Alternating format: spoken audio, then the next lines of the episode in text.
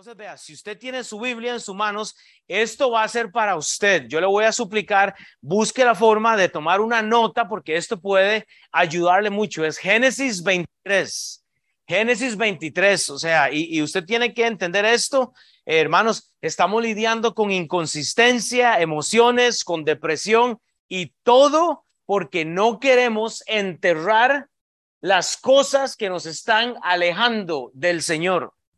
Génesis 23, hoy, hoy, hoy lo que vamos a hacer es como este, un devocional. Entonces, si usted tiene su Biblia, puede apuntar ahí en sus notas, pero vea, en Génesis 23, el versículo 1 y 2 nos regalan el problema. Si usted tiene su Biblia, ábrala y ponga a la par de Génesis 1 y 2, ponga versículo 1 y 2 es el problema.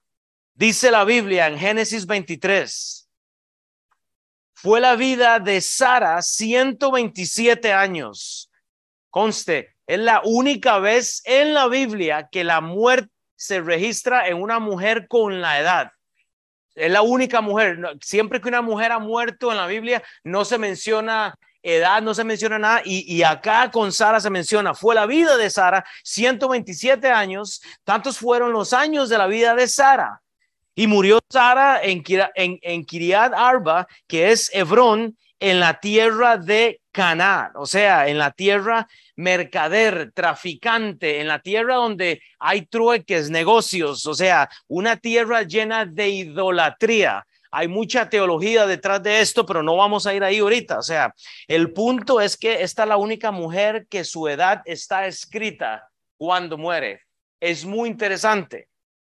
Pero entonces vea, usted lo que tiene en el versículo 1 y 2, hermanos, es que hay una muerte. Entonces yo, yo quiero que cuando usted lee el nombre de Sara, ponga esto con el asunto de el pecado, la distracción que usted tiene. Cuando usted ve la palabra Sara, póngala como, como, como el pecado, como eso que usted tiene que enterrar. Ahora, no se adelante, no se asuste. Vemos en este pasaje la muerte de la esposa de Abraham llamada Sara. Para mí, Sara en este tiempo representó claramente esa distracción que tenemos, no porque sea mujer, pudo haber sido, ¿me entiendes? O sea, es simplemente una distracción y veo un duelo que está haciendo Abraham por la muerte de su esposa. Obviamente es normal, o sea, sería bueno llorarla. Hermanos, es, es, es normal, sería extraño si no pasara esto. ¿Cómo hay que hacer morir, hermanos, las cosas que nos gustan? Ahí es a donde voy. ¿Cómo tenemos que hacer morir, hermanos, las cosas que amamos carnalmente? ¿Me explico? Yo amo a mi esposa y espero no enterrarla nunca. Creo que ella debería enterrarme a mí, más bien espero. Pero si la tuviera que hacer, hermanos, eso me dolería mucho. Pero me puede pasar. Entonces, mi deseo para este día es llevar este pasaje simplemente a un paso más, porque hermanos, de una tragedia como esta, todos podemos aprender mucho. Qué raro que Sara murió. ¿Por qué? Bueno, no sé, o sea, ya, ya vamos a llegar allá, pero para poder entender el punto, entonces tenemos que entender contexto también y, lo voy a llevar al contexto. Esto es muy práctico. Entonces, vea, en su Biblia, versículo 1 y 2, el problema, ¿ok? Segundo punto, versículo 3. Apunten el versículo 3, la reacción.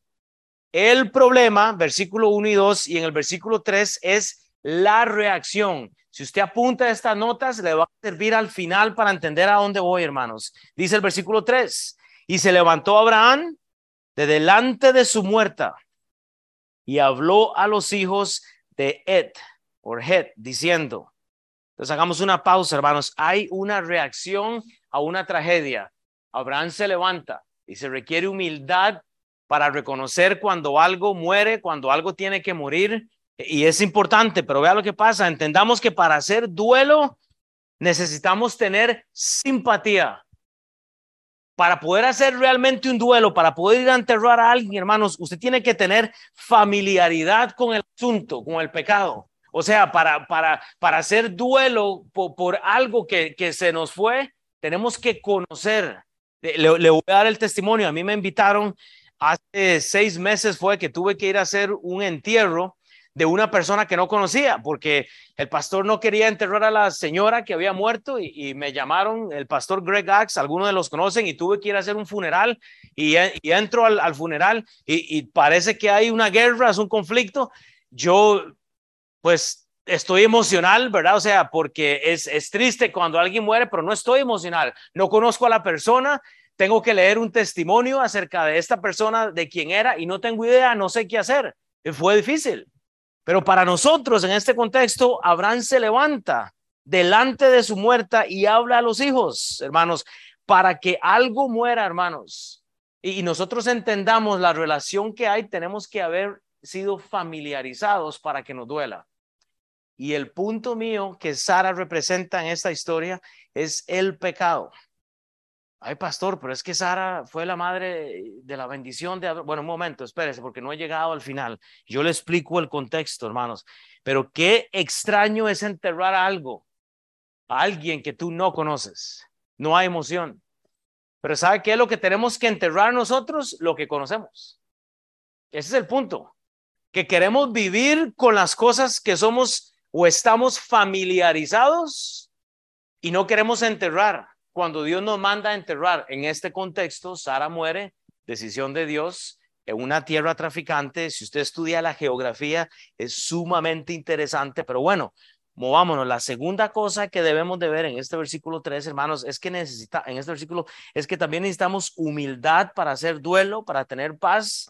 A veces necesitamos eh, no estar enojados con Dios cuando algo muere en nuestras vidas. Si usted pierde un familiar, si perdemos un familiar, usted tiene que tener paz, que es este contexto. Abraham se levanta en paz y hasta para hacer duelo hay que estar bien con Dios.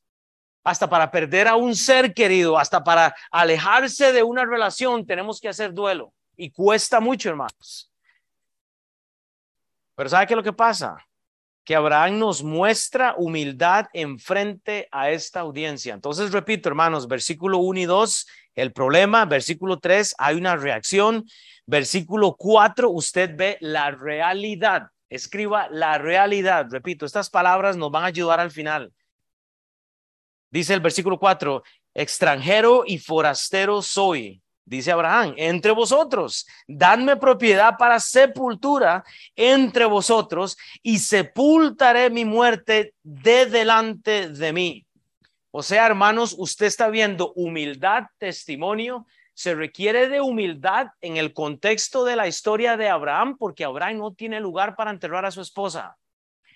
Hermanos, Abraham no tiene una parcela para poner a su amada y darle sepultura cristiana, sepultura normal. Él no tiene, pero él se levanta y pide ayuda. Este es el cuadro que vemos nosotros en la iglesia.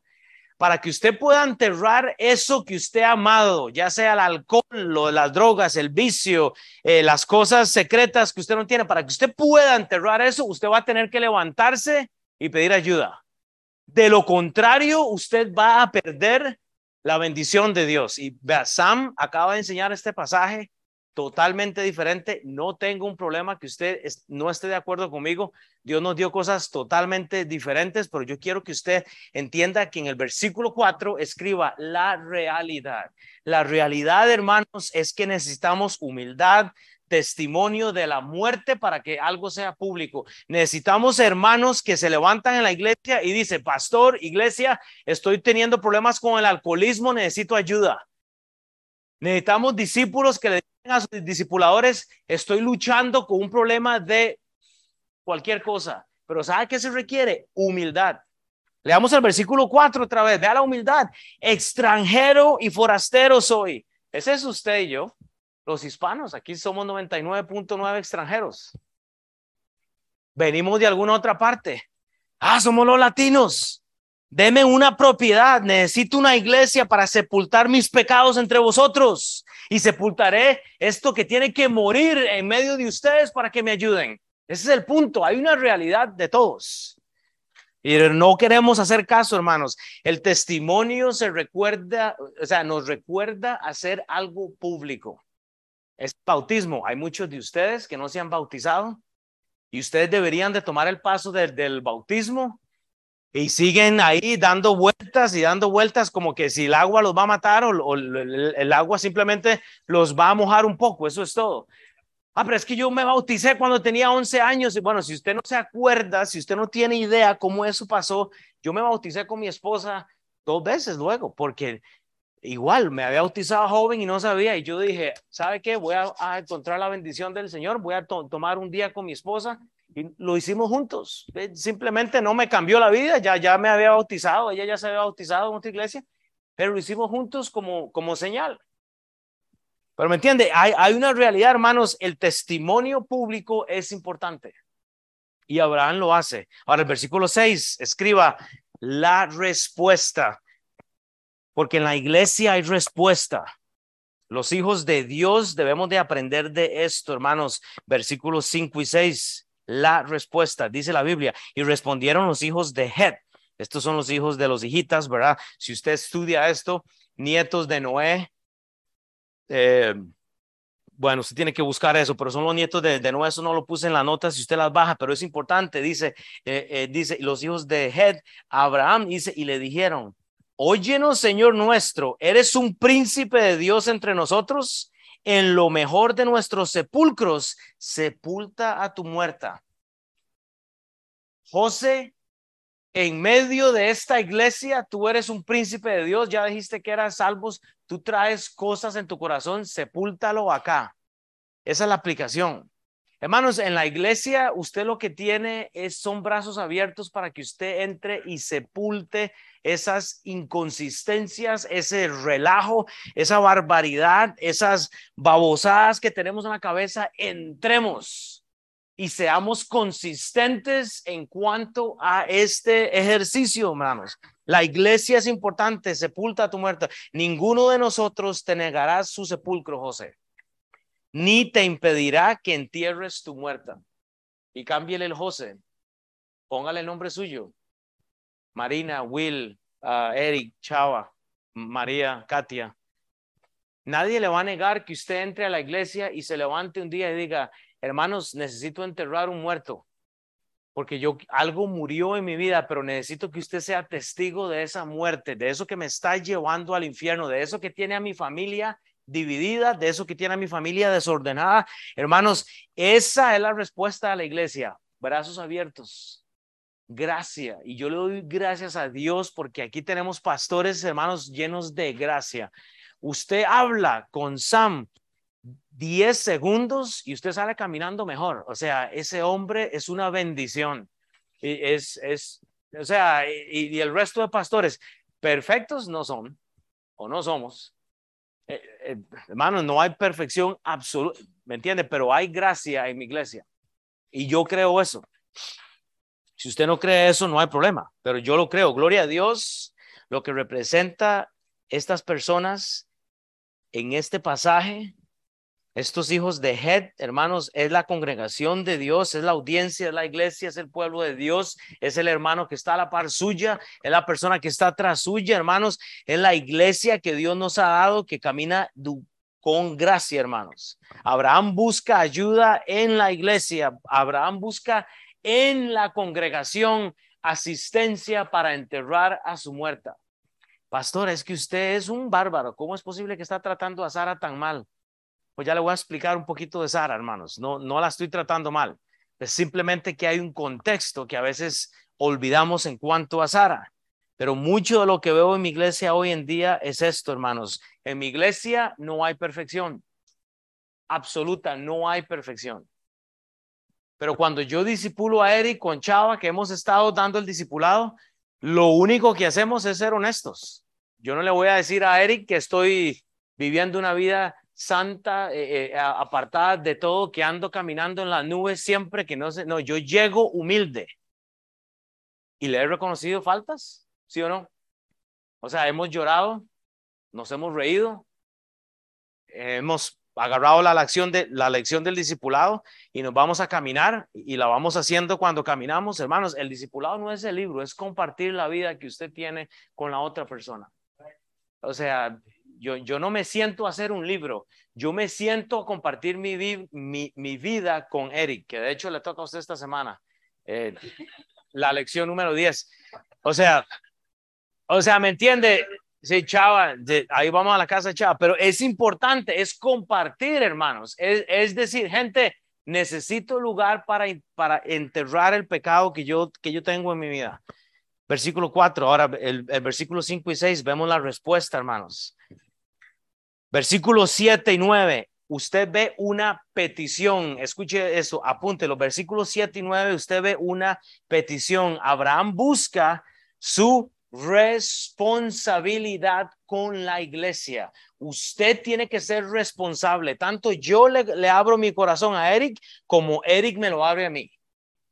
Hermano, si usted está siendo discipulado por una persona que solo le hace preguntas, dígale, hipócrita, ¿y por qué no me, por qué no me comparte usted su vida?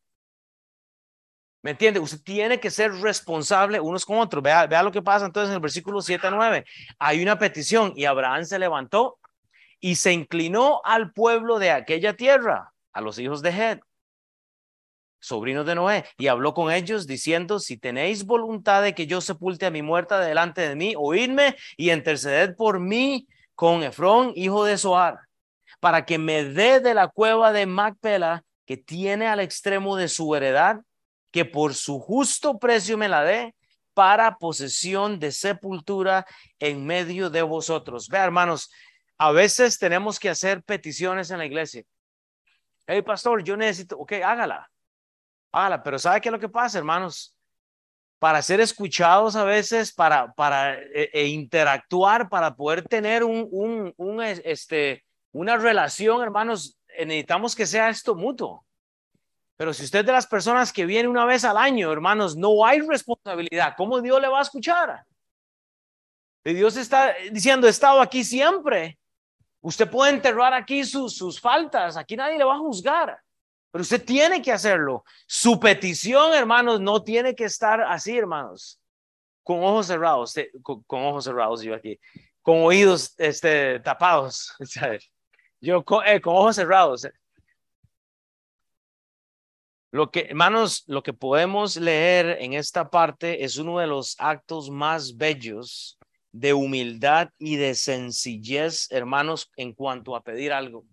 Cuando Abraham pide algo en el versículo 7 y 9, oiga, se levanta, se inclina, se humilla, hermanos. Pero es que no hay nada más feo que decir, hermano, ¿por qué quiero, eh, eh, eh, por qué puedo orar este, esta mañana?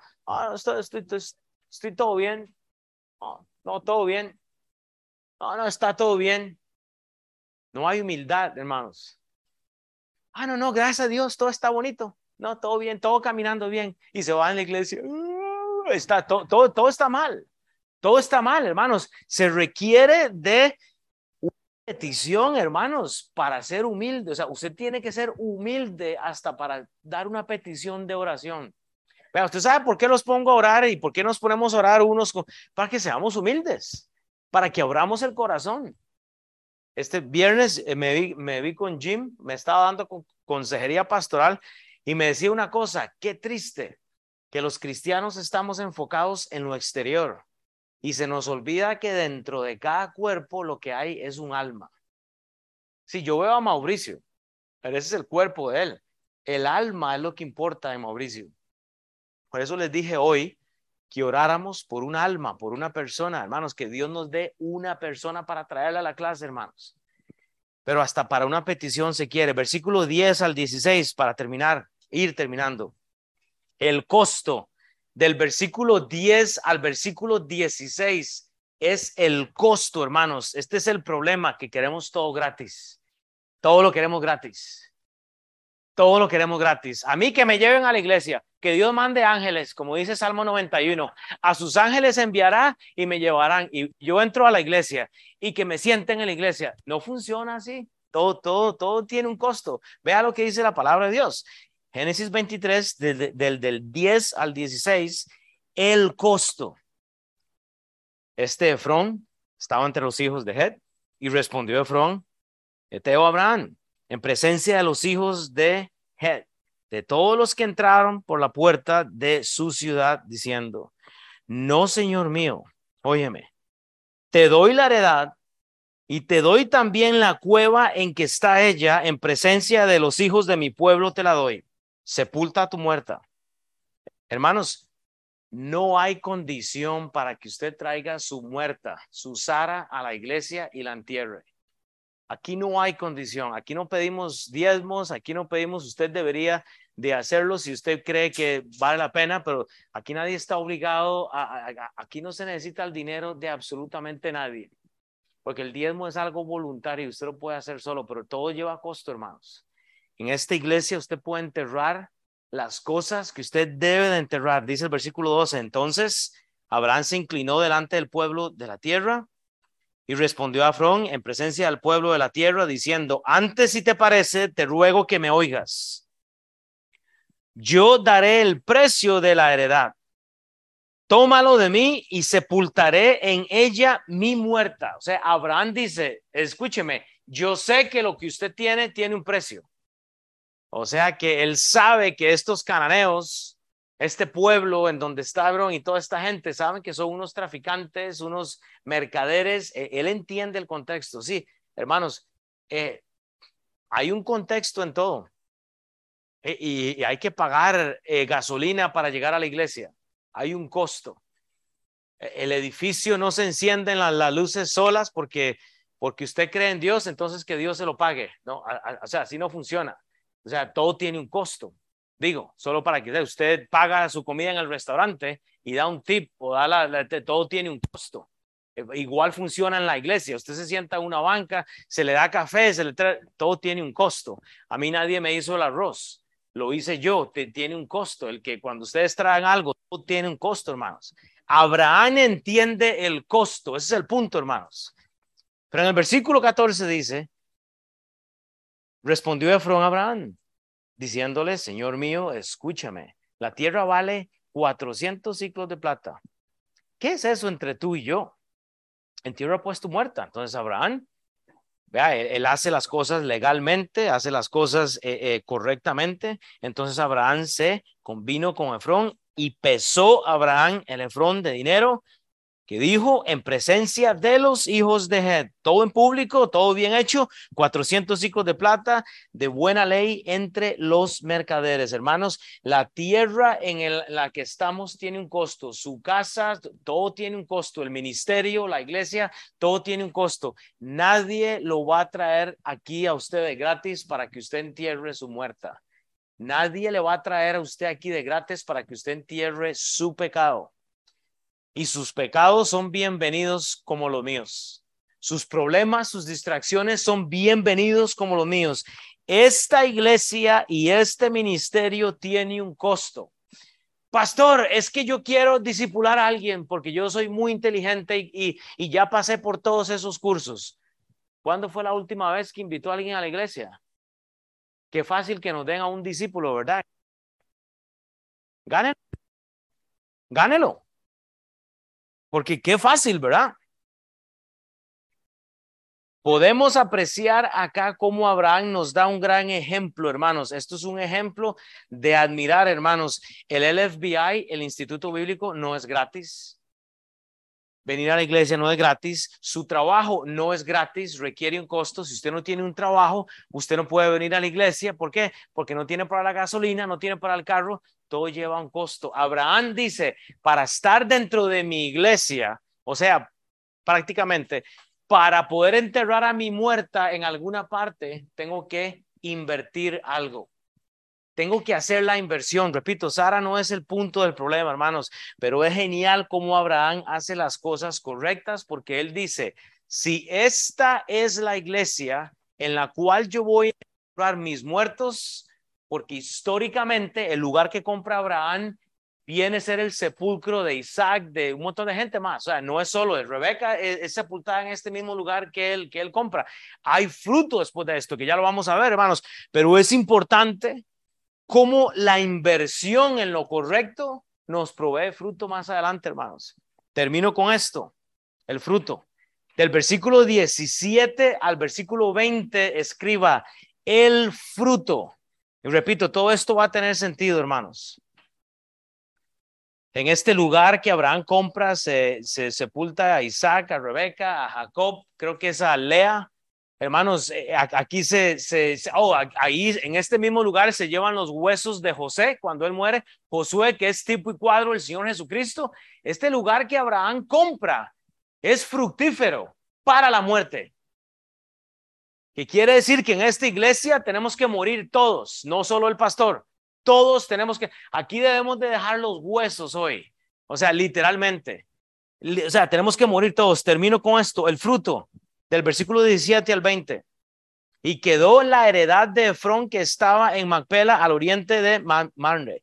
La heredad con la cueva que estaba en ella y todos los árboles que había en la heredad y en todos sus contornos, como propiedad de Abraham en presencia de los hijos de Het y de todos los que entraban por la puerta de la ciudad. O sea, ahí lo que usted tiene es como un estudio bíblico, ¿verdad? Por eso es importante ir a los estudios bíblicos.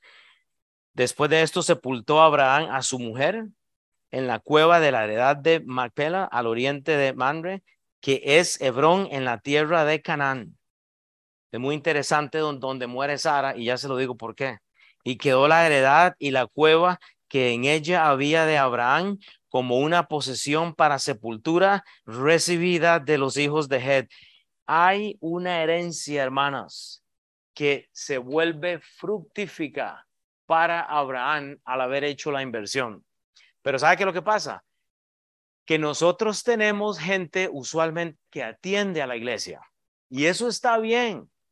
Hermanos, atender la iglesia está bien, es bíblico. Dios viene a la iglesia, no a los individuos. Si usted no es la iglesia, usted no a ser raptado. Usted se va a quedar en los tiempos de la tribulación, como hemos hablado un poco en el libro de Daniel. Si usted no ha recibido a Cristo en su corazón, usted no va a ser raptado con la iglesia. Si Dios no viene a, raptar a la iglesia cristiana, a la católica, a la pentecostal, a los mormones. Dios viene a raptar a la iglesia. ¿Quién es la iglesia? Los que hemos reconocido que el Señor Jesucristo es nuestro Salvador. No es la iglesia de Midtown, no es la iglesia de, la vuelta de la esquina, no es la iglesia. Usted es la iglesia. Pero hasta que usted no considere que esta es su iglesia, usted no puede estar en la iglesia, hermanos. Usted es simplemente una, una persona que atiende un edificio. ¿Me explico? Este es el lugar en donde usted puede reclamar la muerte de las personas, de, las cosas en, en, su vida, hermanos. Hay, hay relaciones que tienen que morir, hermanos. Esta es su iglesia, si usted quiere que sea su iglesia. Y Sara representa esto, hermanos. Nadie puede negar que hubo dolor, que hubo desesperación, que hubo inversión para enterrar. Pero entonces ahora sí vea, escriba esto. Si usted apuntó todas las palabras que yo le dije, así las palabras van a sonar juntas.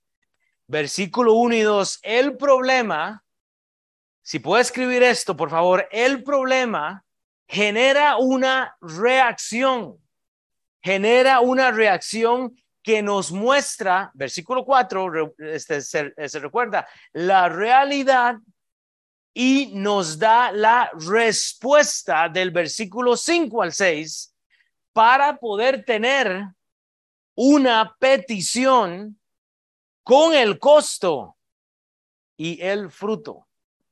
Esa es la clave de lo que le acabo de decir del capítulo 23. El problema genera una reacción que nos muestra la realidad y nos da la respuesta para tener una petición con el costo y el fruto, hermanos. Usted hace una petición de oración, cuando usted pide una petición de oración para que algo muera, para que usted pueda enterrar el problema que usted tiene, usted va a tener fruto pero no queremos hacer la inversión. Entonces, Abraham en nuestra historia significa usted. Usted es Abraham. En nuestra historia, usted es Abraham. Usted tiene que levantarse y hacer duelo. Usted tiene que invertir por la iglesia. Usted tiene que buscar a su discípulo. Abraham representa su nombre. Sara representa el problema o la situación que tenemos que enterrar o la situación que nos distrae.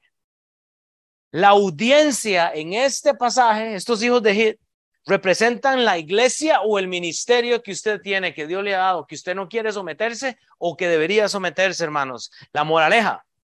Ay, pastor, ¿qué es una moraleja? La aplicación de lo que acabo de decir. Entonces, tenemos que invertir en el lugar que vamos a enterrar las faltas, las fallas, las distracciones, los pecados que nos separan de Dios por algunos años y temporadas. Hermanos, ese es el mensaje. Pastor, pero es que usted está en contra de Sara.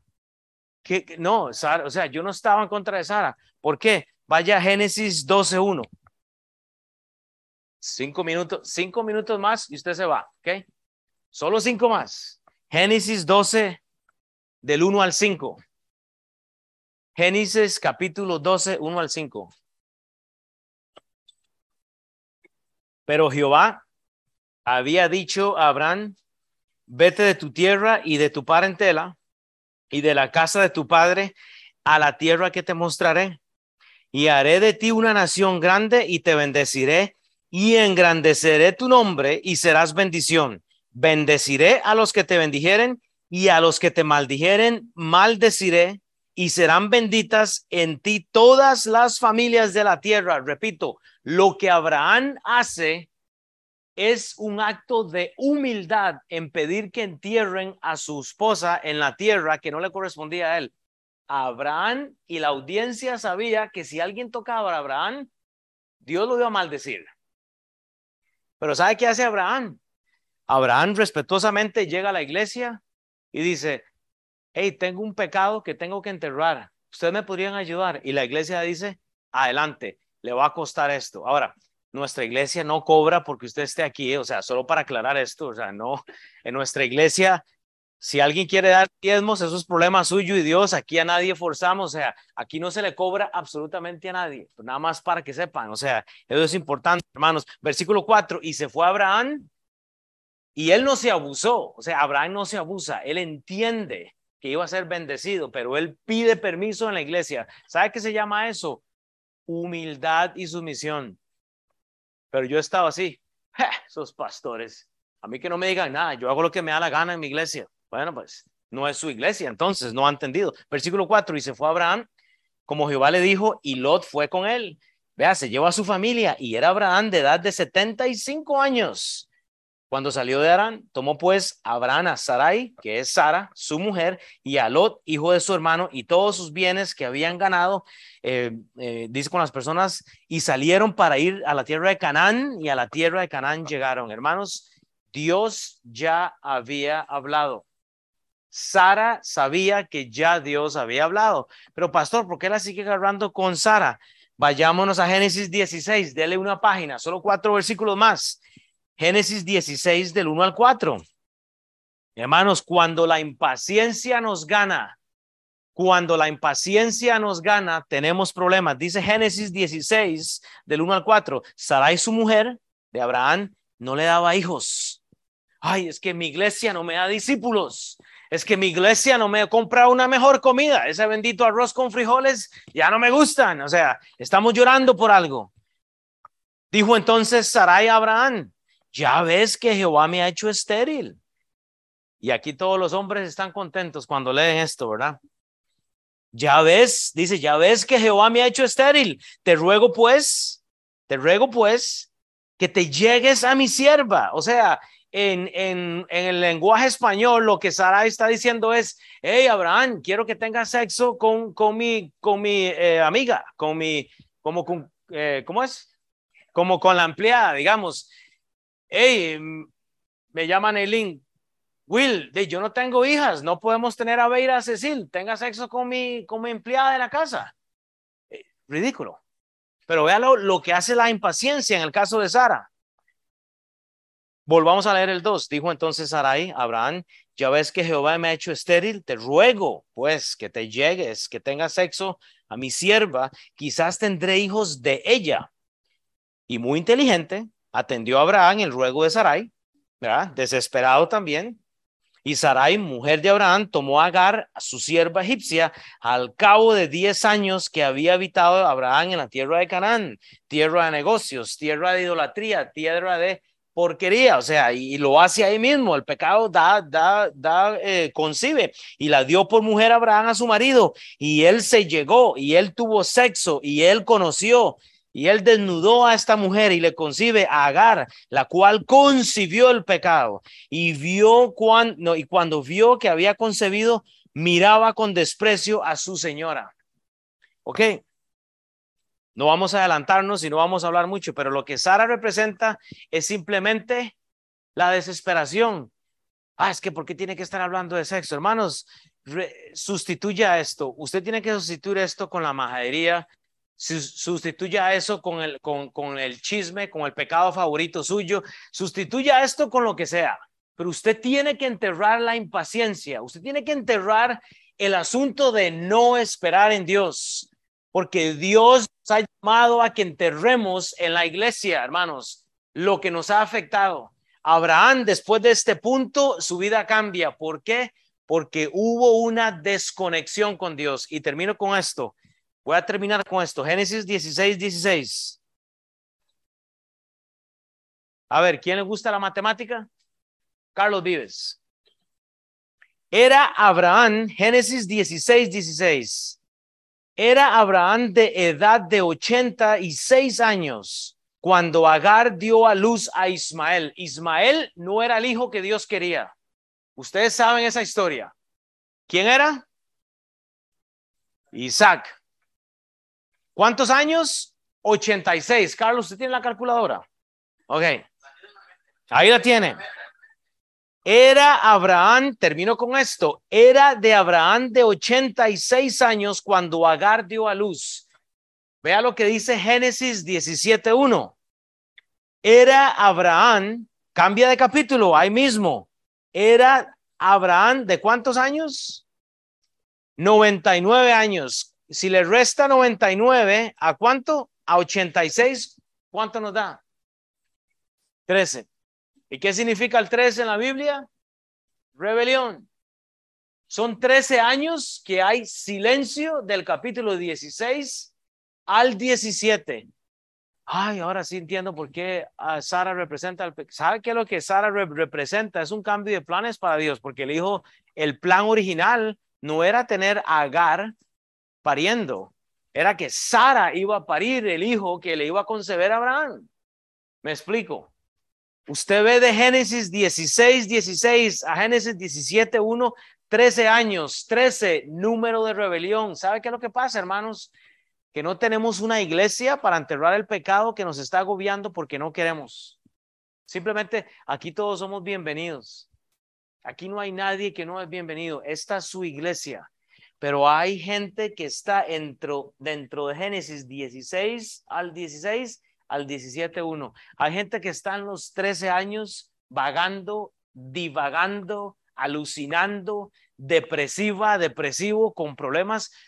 Mejor no digo cuál palabra, porque se me viene una palabra aquí, pero es por pura, por, ah, no, nadie la diga, por pura, por pura majadería. Por pura majadería estamos lidiando con cosas que no queremos. Porque usted tiene aquí una iglesia en la cual usted puede venir y hacer una inversión y decir, hermanos, yo necesito ayuda, yo necesito que, que me ayuden. Hay gente que está en los 13 años en rebeldía, porque Dios lo que quería era Isaac. ¿Usted sabe qué es lo que hace Abraham? Tiene que enterrar a su esposa. La ama. Entonces, ¿qué es lo que usted ama? ¿Cuál es el pecado mascota? Póngale nombre a ese pecado, enterrémoslo. Yo quiero que usted cierre los ojos. Igual voy a terminar con un himno, con una cancioncita. Y yo quiero que entonces, como dije al principio, hermanos, ustedes y yo y nosotros le llevemos a Dios una cosa, hermanos, que nadie se distraiga, llevémosle a Dios una cosa, hermanos. Simplemente algo, Padre, que, que realmente tenemos que llevarle a Dios Hoy, Padre, que sea usted el que se humilla y le dice a Dios, yo no puedo llevar esta carga, yo necesito eh, eh, que alguien me ayude, yo necesito que, que, que, que tú me des, Padre, e, ese deseo para poder hacer algo, Señor.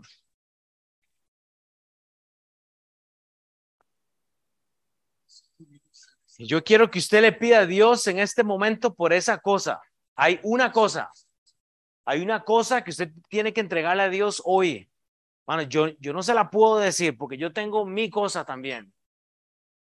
entreguémosle eso a Dios, hermanos. Dejémoselo a los pies de Él, que Él sea el que hace el trabajo, hermanos. Si esta es su iglesia, diga amén y siga viniendo, siga adelante, sigamos fieles.